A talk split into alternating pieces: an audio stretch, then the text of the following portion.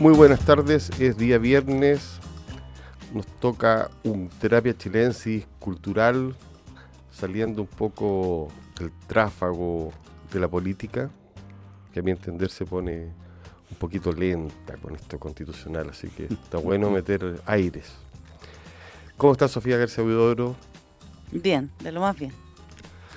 Escueta. Escueta, escueta y remota. Se, te ve eh, contra un fondo de libros ahí.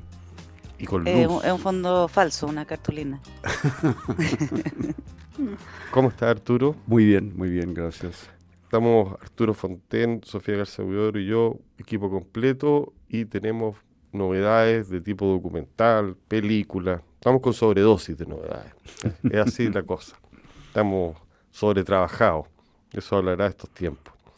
Estamos florecidos. Florecidos con primavera y todo. Oigan, eh, oigan qué fea palabra. Bueno, quiero comentar, quiero empezar el programa eh, llamando la atención de la mejor manera sobre un escritor que a mí me, me, entretiene mucho leerlo, pero no lo he leído completo, se llama James Salter, es un cuentista norteamericano. Yo reconozco que lo conocí a través de la el número fijo de, de toda antología del cuento norteamericano mm. contemporáneo. Y ahora aparecieron sus cuentos completos, lo que permite eh, reunir en el fondo dos libros de él, uno que se llama Anochecer y otro que se llama La Última Noche, eh, que comprenden este volumen al cual se suma un cuento inédito, Carisma.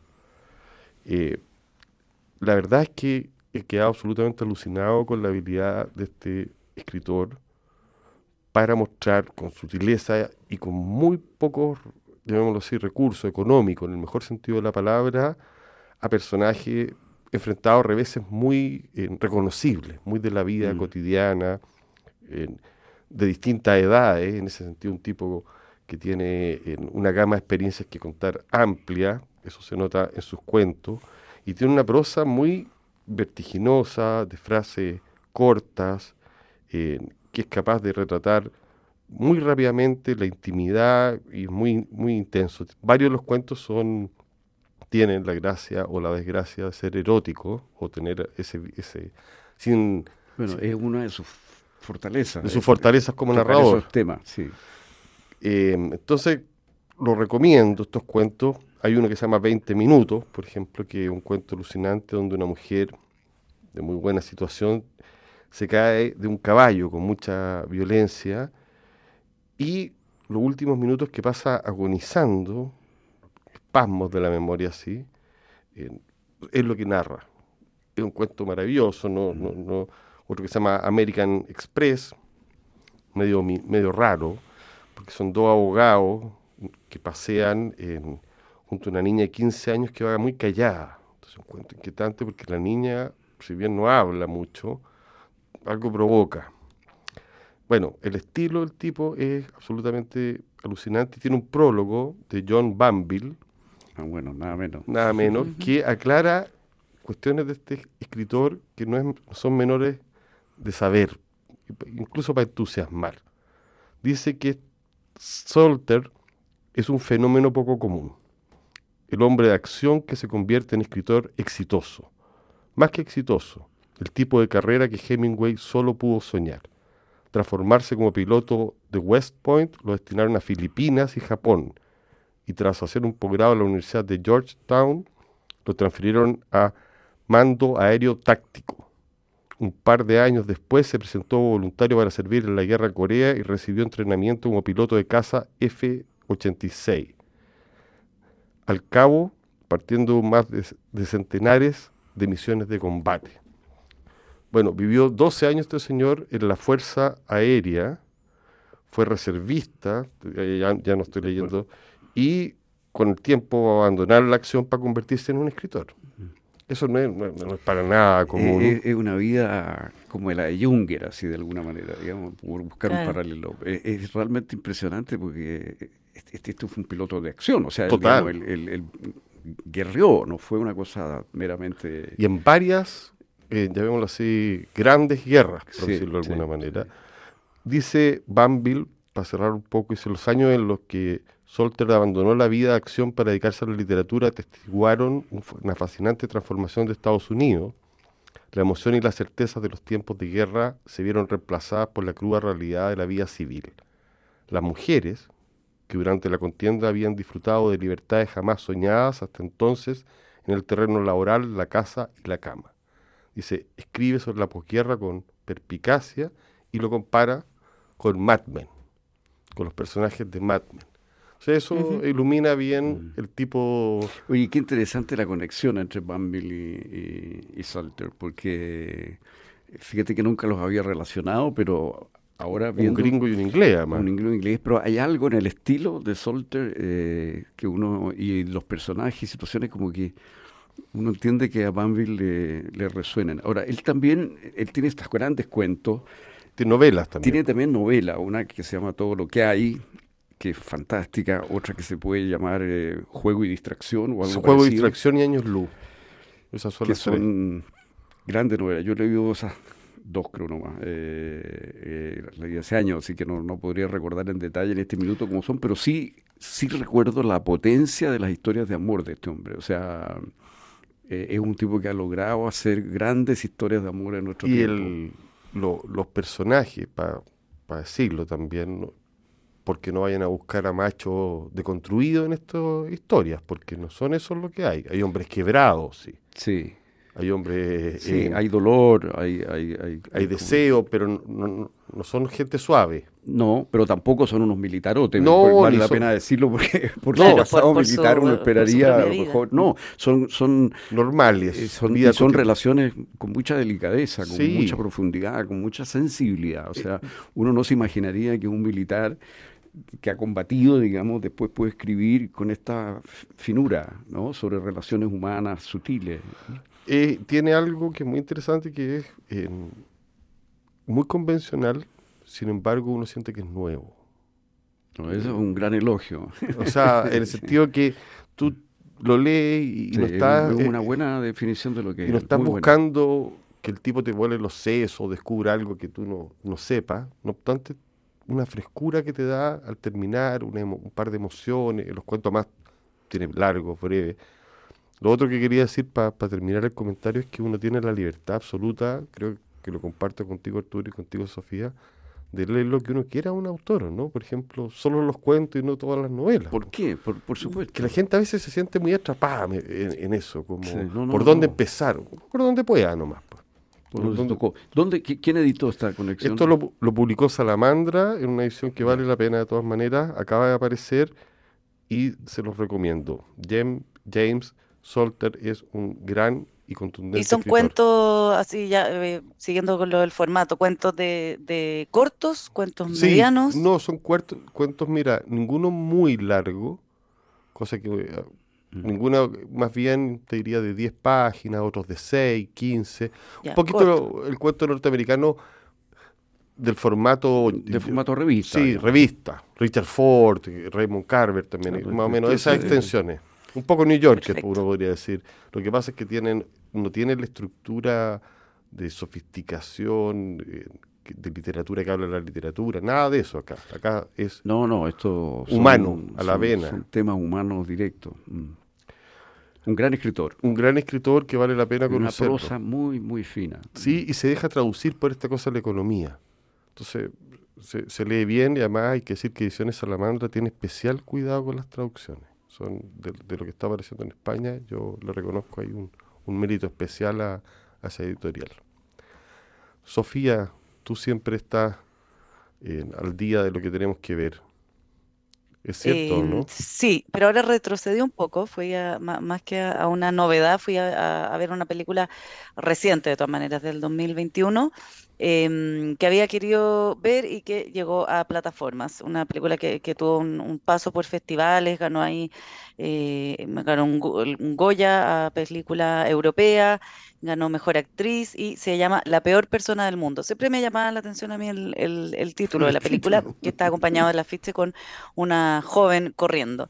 Y se trata de, la vida de una mujer en, su juventud, ya avanzando hacia los 30, ya bien encaminado a los 30, em, y sus vaivenes eh, vocacionales y luego eh, sus amores, como, como ella transita eh, durante o a través de, un par de, relaciones. Y lo que me gustó es que, bueno, el título de la peor persona del mundo tiene un poco que ver con, con, con el carácter de ella, porque creo que hay un lugar común donde las mujeres de alguna manera en, la literatura o en el cine eh, son una especie de, víctimas de los sucesos eh, o víctimas de hombres que siempre se andan arrancando porque tienen eh, ahí issues con el compromiso. Bueno, aquí es lo contrario, es una mujer que ella tiene, digamos, Mm, es compleja, tiene problemas para comprometerse, eh, tiene también vocacionalmente, es dispersa, es errática, eh, y todo lo, que en, algún momento de la juventud es como, bueno, está buscando, explorando,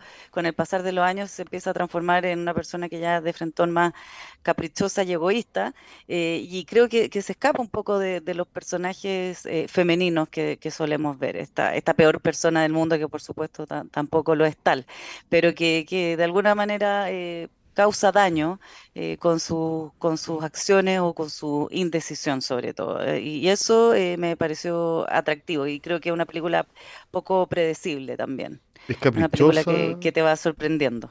¿Es caprichosa en el sentido de poco predecible o más bien delirante?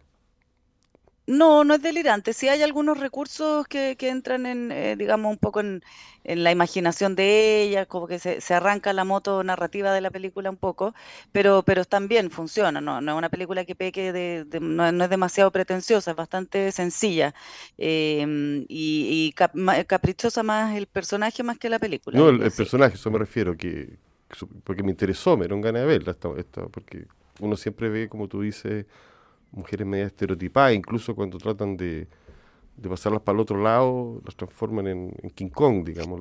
Claro, acá hay, hay cuestiones eh, como el inconformismo, eh, lo que se muestra, creo, muy bien, es em, como cuando dos personas se conocen románticamente, todo lo que en un momento es luminoso de la otra persona, con el paso del tiempo pasa a ser precisamente lo tedioso o lo, eh, o, eh, lo que se empieza a, poner odioso de la otra persona. Y eso aquí está, claro, está encarnado en, cómo ellas se relacionan en el fondo con la otra persona y un poco la, la conclusión es que independiente con quién estuviese ella, eh, ella cae en un inconformismo y de alguna manera se aburre eh, es una mujer que, se aburre de todo un poco, de, las profesiones de los hombres, etcétera. Y eso la hace hacer muy atractiva, además.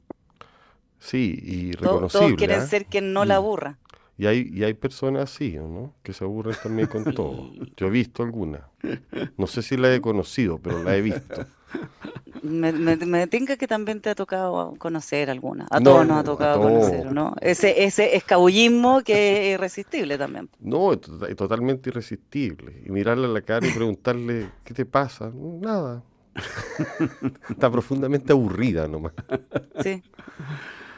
Por ahí va La peor persona del mundo, una película eh, noruega, transcurre en Oslo, eh, de Joaquín Trier. Perfecto. Y en, ah, y está, está en Prime Video. En, esa es la plataforma donde se puede ver. En Amazon Prime Video, Prime Video.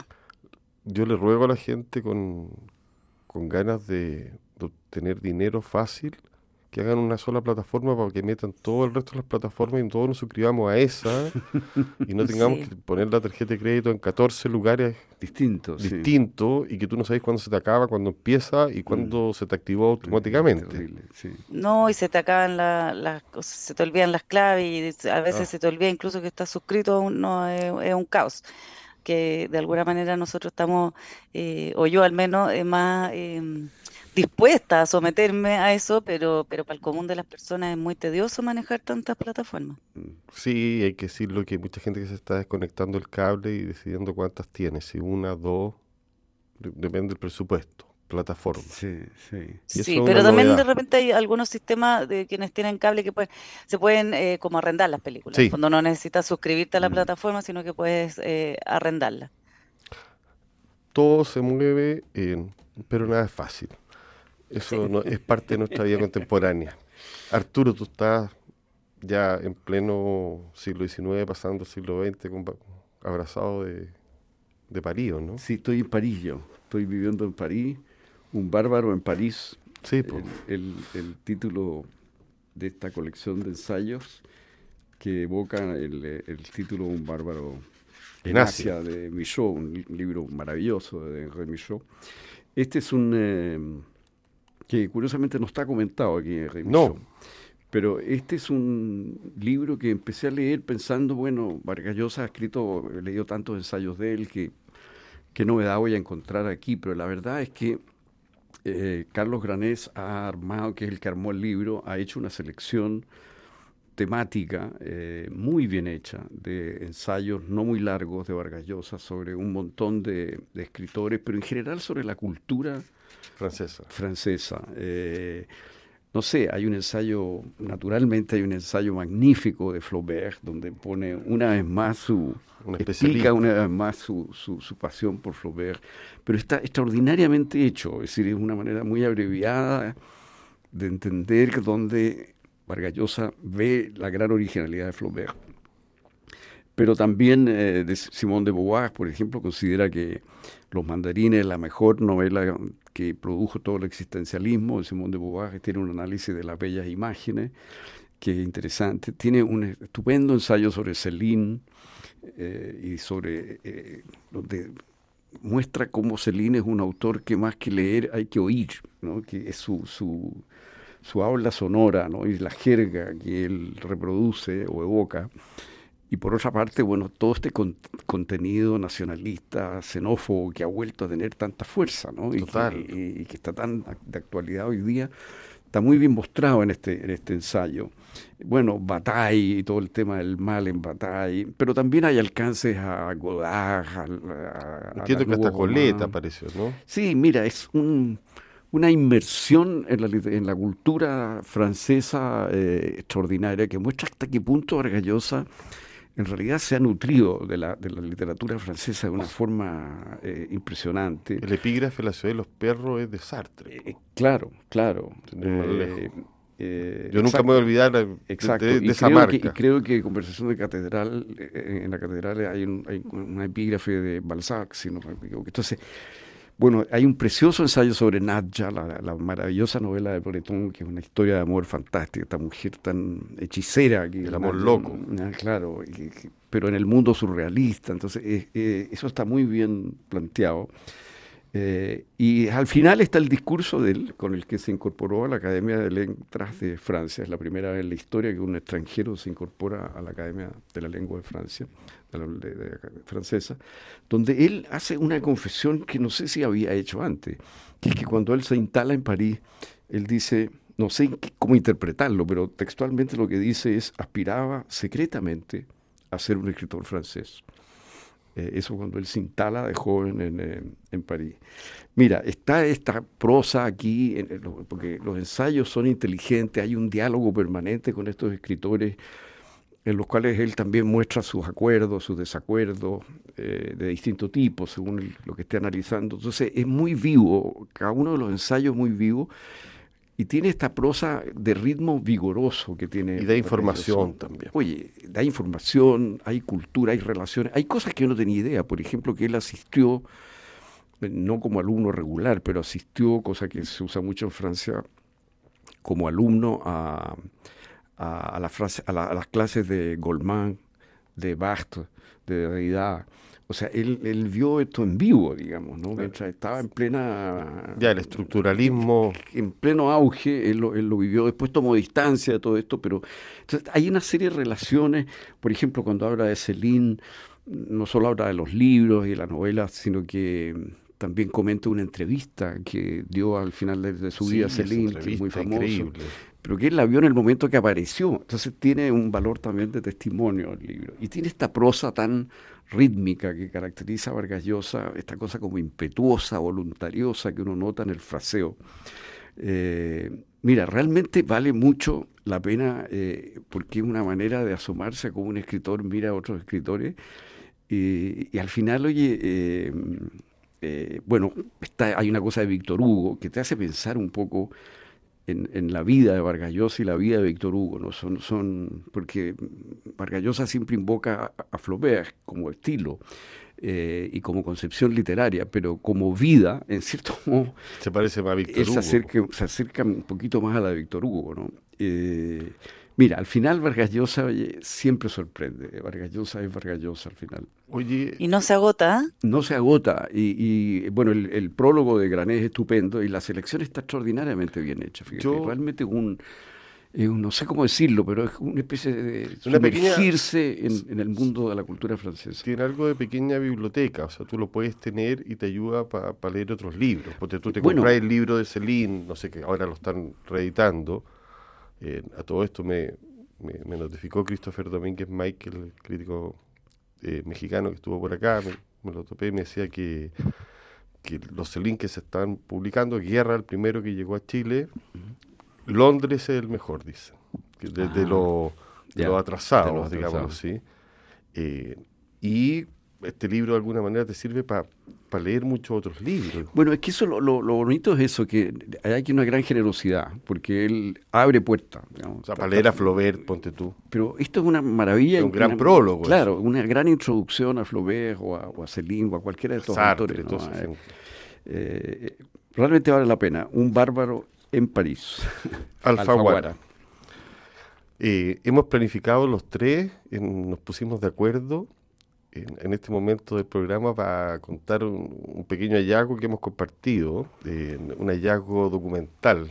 Yo lo considero un hallazgo, ustedes podrán... Yo creo que el hallazgo fue tuyo, ¿ah? por lo menos yo no habría llegado a él si no fuera... Yo llegué gracias, debo decirlo, a, un amigo que artista que además hemos comentado acá, que se llama Nicolás Franco, que una vez me dijo, oye, fíjate en un, en un fotógrafo checo que se llama Miroslav Tichy. Yo no, le hice mucho caso, la verdad me metía a hurguetear en, las fotos que sacaba, me, parecieron muy, muy sugerentes porque, digamos, los Miroslav Tichy es un es un fotógrafo checo que, saca fotos de la calle. Aparentemente lo, primero que uno sabe son fotos de la calle y de mujeres. Eh, y dejé ahí el tema, incluso me pareció eh, que era alguien que vi rápidamente que hoy día está en onda, o sea, que hoy mm. día es alguien muy importante en la fotografía, y no supe más. Hasta que hace poco me encontré y compartí con Arturo y con la Sofía eh, con un documental mítico, entiendo que es absolutamente mítico para el mundo de la foto, de los aficionados a la, fotografía y a los fotógrafos, que se llama Tarzán Jubilado, ese es el título. No está traducido al castellano, pero está en YouTube. Está en un, tiene subtítulos. Tiene subtítulos en inglés. En inglés. Y em, este documental yo lo recomiendo porque es el único documento en el cual aparece este fotógrafo checo, que em, fue un tipo que estudió eh, arte, para ser sintético, que luego fue tomado preso en innumerables ocasiones, fue internado en manicomio y terminó siendo un vago, un vago total, que construía cámaras fotográficas con desechos. Eh, durante alrededor de dos décadas sacó 100 fotos diarias con estas cámaras de desechos y em, esta se empezó a transformar en 30 años, perdón, sacó 100 fotos al día y después algunas de estas cámaras las revelaba en unos papeles muy, muy, primarios, porque el tipo era absolutamente un hombre em, de muy pocos recursos. El asunto es que va a ser descubierto, ya viejo este señor, va a morir a los 84 años, el año 2011, va a ser descubierto un poco antes de su muerte, y se va a convertir en uno de los grandes fotógrafos subversivos contemporáneos, se va a reexaminar su obra, va a estar en todos los museos, pero don Miroslav Tichy no se va a mover nunca de su covacha, por decirlo de alguna manera. Entonces, el documental eh, cuenta y lo muestra, eh, fue este personaje visto por primera vez por un curador que se llama Harald Seman, quien organizó una exposición en la Bienal de Sevilla en el año 2004, ahí va a aparecer por primera vez. Antes había aparecido algo en 1990.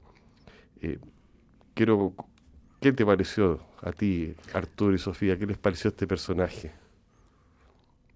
A mí, bueno, me pareció fascinante, parece como que, fuese una historia creada, digamos, un, un guion, eh, la, su vida eh, y la personalidad de él, él habla en cámara, es muy risueño, y al revés es eh, como profundamente filosófico en toda su aproximación al arte.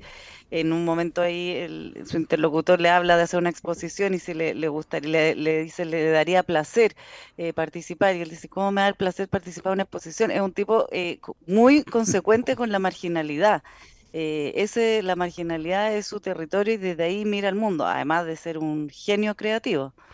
Y, es increíble que sea que, nosotros que somos latinoamericanos eh, nos creamos tan dueños de la marginalidad y está en Checoslovaquia, ahí. Y el tipo pareciera un marginal chileno. Claro, viviendo como un mendigo. Sí. Eh, esa, esa, es la verdad. Ahora, cuando tú dices esto de, de máquinas fotográficas artesanales que él fabrica con desechos, eh, un detalle solamente, los lentes él los fabrica eh, tomando potos de botella y, limándolas con pasta de diente y sal hasta que el lente permita ver.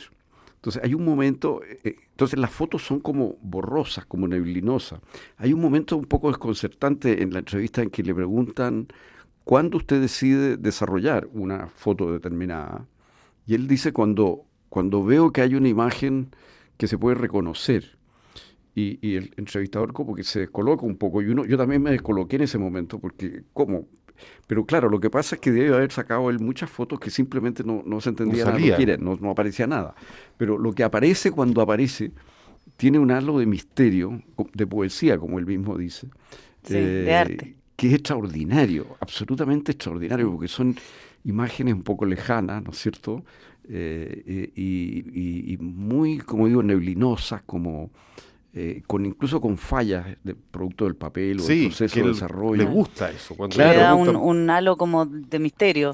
y de estas cientos de fotos diarias que sacaba, por lo menos las que muestra el documental, son en su gran mayoría mujeres, mujeres a las que está de alguna manera observando a lo lejos. Eh, hay una incluso que comenta que él era un asiduo eh, merodeador de una piscina pública y que nunca pensaron que el, o sea, el tipo estaba con una cuestión, un aparato de cartón en la mano y decían, ya, el, digamos, el homeless loquito que está dando vueltas nomás. Nunca se pudieron imaginar que él con, estos artefactos eh, conseguía imágenes. Eh, les, impresionó mucho cuando se, dieron cuenta de eso. Incluso hay una de, una de las gracias que, que, uno percibe en las fotos, es que como andaba de vago, como dice la Sofía, eh, la gente era no se inhibía ante él. O sea, la sensación de, claro, no estaba ante un fotógrafo.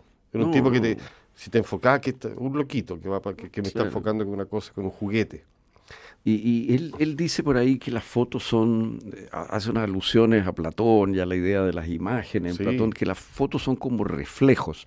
Y obviamente lo son, esto en un sentido literal, eh, no hay duda que es así, pero viendo la, la obra de él, eh, esto es, muy, muy vívido, ¿no? La foto como un, reflejo de algo entrevisto, ¿no? Eh, no es realista, siendo no, es realista. sacando fotos a cuerpo, lo cual es, figurativo, pero no realista, es más bien expresionista eh, en su estilo.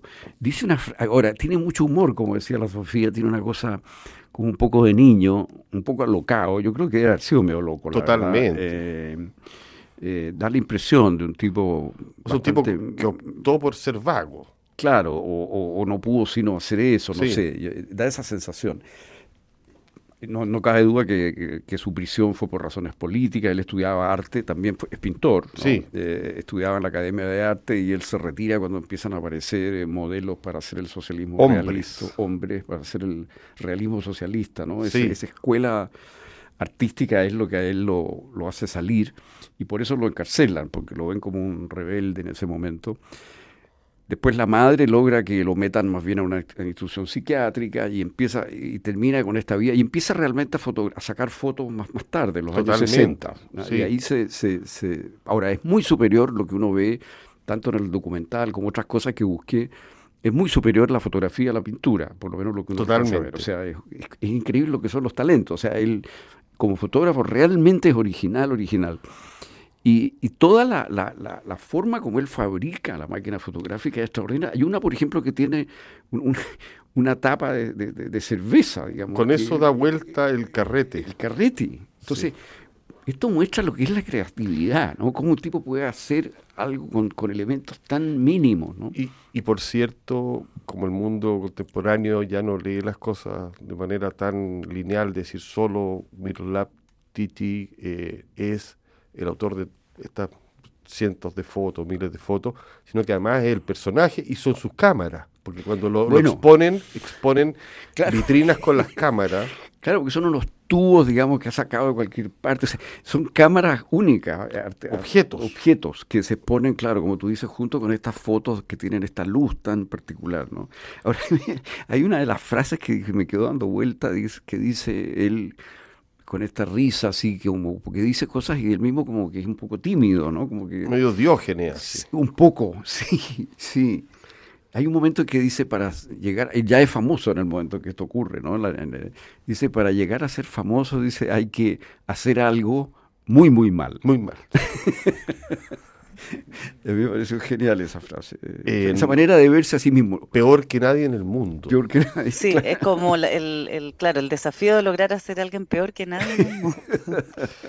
bueno, este, este documental está dirigido, en, porque además hecho de manera bien bien precaria eh, por un señor que se llama Roman Puxbaum, que aparece ahí interrogándolo y, y, quienes lo busquen se van a encontrar con, así, con un producto no sofisticado, o sea, esto es lo menos Netflix del mundo, estamos ante un registro. No, claro. Exacto, exacto. Pero vale la pena, yo sé que nos escuchan algunos aficionados a las artes visuales, en encontrarse con Miroslav Titi, con él en persona hablando, además de, de reconocer Sí, porque hay, que, hay que decir de que el personaje también aporta algo al, o sea, el personaje es único, es un personaje extraño, es genial. Así que péguenle una mirada. un poco al, Oye, la otra cosa, un detalle más que a mí me llamó mucho la atención, es que él, mientras conversa, eh, alude a ciertas fotos y empieza a buscar fotos y se le caen las fotos al suelo. O sea, como que él no, no, no respeta mucho. Ah, no, pero su, su, su casa era un, des, un diógeno, un desastre. Total, un desastre absoluto. Pero incluso las fotografías mismas son algo como que él las deja caer, las encuentra, no sé, como que podría pisar una de ellas. Y, no, y, y, una las considera peores que otra, el mismo. es que eso es interesante porque... Eh, eh, es muy interesante también el contraste con el entorno, eh, los mismos artefactos que él produce, las propias imágenes, y luego cuando muestran eh, en el documental algunas imágenes del montaje, todo pulcro, todo limpio, y es como dos mundos paralelos, digamos. Exacto. Imagínate lo, absurdo que podría ser para él participar de, no sé, del cóctel de esa exposición. No, no. En ese sentido él sabía dónde tenía que estar. Sí, total. Era más estratega que nadie al final, quedándose en su casa. Oye, Sofía, tú eh, entiendo que viste más una serie, una película, algo más, porque estamos no, recargados. No, lo, que estuve viendo en, eh, en, en, Netflix, que se han estado estrenando estos, estos días, ya hasta mañana sábado, entiendo, eh, medios y, y, micrometrajes de Bess Anderson en Netflix. Vi un mediometraje que se llama La maravillosa vida de Henry Sugar, de, que es un cuento de Rod Dahl, que tiene una duración de 40 minutos. También otro que se llama El Cine, también eh, se estrena hoy o mañana otro que se llama Derratizador. Mm, Súper recomendable, por supuesto, para los seguidores de Wes Anderson y que no se quieren perder nada de él. A mí parece que ya me agotó un poco el, recurso de Wes Anderson. Me, pareció, incluso siendo que son cuentos de Roldal, que me encanta Roldal y, su universo, eh, este como ya preciosismo y esteticismo ya eh, casi enervante. No, me, aburrí. Eh, se le pasó la mano con, con sobre, subrayar su estilo eh, más estilo que todo, Y eso... Claro, y aquí el, texto, en, la manera, en, por lo menos estos dos que, alcancé a ver, eh, son un, un actor, un gran actor eh, caracterizado en, esta estética siempre tan impecable, que va relatando un poco la historia. Y, y claro, y está el, el, foco claramente puesto en las imágenes, que sí, siempre son eh, maravillosas y impresionantes, y se mueven los planos, y todo lo que está pasando mucho más allá del texto, finalmente. Eh, que, que, en este caso no, no, es que el texto sea malo, sino que el preciosismo se lo come. Sí, un preciosismo que se podría comentar en otro, en otro momento. no estamos acabando este programa, nos estamos yendo. Yo quiero decir, eh, lo voy a comentar en una columna el día domingo un poco más largo, que me dio mucha vergüenza que a Pablo Neruda no le hayan hecho una edición especial para sus 50 años de su muerte, que el Partido Comunista no se haya hecho cargo de, de su máxima figura intelectual de todos los tiempos posiblemente, o una de sus máximas figuras. Bueno, el gobierno tampoco, o sea, es muy raro que alguien del nivel de Neruda, de su peso, eh, ¿Tú crees que porque estaba medio cancelado? Pues, absolutamente, pero eso me gustaría que, lo discutiéramos, que lo viéramos, porque definitivamente todo tiene un límite. O sea, una cosa está, el, señor hizo una serie de felonías, llamémoslo así, que él mismo las confesó, otras se le pillaron. Pero de ahí a que no se hable de él, ya me parece que es como mucho. O sea, podemos considerarlo una muy mala persona, pero que es un gran poeta, no cabe en duda. No cabe entonces, duda, uno, uno de los dos o tres grandes poetas del siglo XX. Por eso digo, entonces, y es chileno y no, se mencionó. Y es curioso como que si el mercado se haya puesto de acuerdo con las universidades, con lo... O sea, mm. nadie lo está. Oye, ya hace tan poquitos años estábamos a punto de cambiarle el nombre a nuestro aeropuerto y ponerle aeropuerto Pablo Neruda. ¿no? Eso digo la... Eso, eso muestra el giro que ha habido, pero qué manera de de conocer la obra de un gran, gran, gran poeta. No se ningunea a la gente. es, un, es un muy mal, una muy mala cosa que hacemos los chilenos a veces ningunearnos demasiado. Y en este caso, yo creo que a uno de los grandes chilenos como artista, por lo menos. Muy buenas noches. Oye, como siempre, Matías, ahora tú me preguntas qué hay para el fin de semana y, me pillas, y ahora vine preparada. A ver. Eh, hay, no, en el Museo Nacional de Bellas Artes hay exposiciones de Alfredo Yar y de Lotti Rosenfeld, para quienes Alfredo gusten también de, de, asomarse también al, arte político, etcétera. Y que había eh, dicho, esbozado la semana pasada, este sábado se inaugura también la Bienal de Arte Textil, que va a estar en paralelo en el Museo de Artes Visuales, en el Centro Cultural Palacio de la Moneda y en Seina. Ahí todo desplegado, todo lo que es el arte textil. Y Carolina y la Raza en Galería de 21, que es una de las grandes exponentes del arte textil chileno, va a estar exponiendo a partir de esta semana. Recomiendo, lo comentamos en los próximos programas. Un gusto, Sofía, tenerte como siempre. Un gusto, Arturo. Que tengan un muy buen fin de semana, que descansen. Nos vemos. La transformación digital de tu empresa nunca estuvo en mejores manos. En Sonda desarrollan tecnologías que transforman tu negocio y tu vida, innovando, integrando soluciones que potencian y agilizan tus operaciones. Descubre más en sonda.com. Sonda Make It Easy. A continuación, información privilegiada al cierre y luego sintonía crónica debut junto a Bárbara Espejo y Francisco Aravena. Muy buenas noches, que descansen. Muy buenas noches. Buenas noches, que estén bien. Chao.